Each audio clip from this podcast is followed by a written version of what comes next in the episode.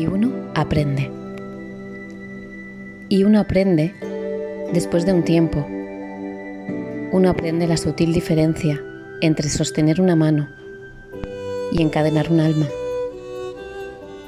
Y uno aprende que el amor no significa recostarse y una compañía no significa seguridad.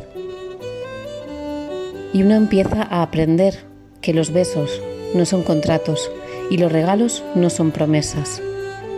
Y que uno empieza a aceptar sus derrotas con la cabeza alta y los ojos abiertos. Y uno aprende a construir todos sus caminos en el hoy, porque el terreno del mañana es demasiado inseguro para planes y los futuros tienen una forma de caerse en la mitad. Y después de un tiempo, uno aprende que si es demasiado, hasta el calorcito del sol quema. Así que uno planta su propio jardín y decora su propia alma, en lugar de esperar que alguien le traiga flores.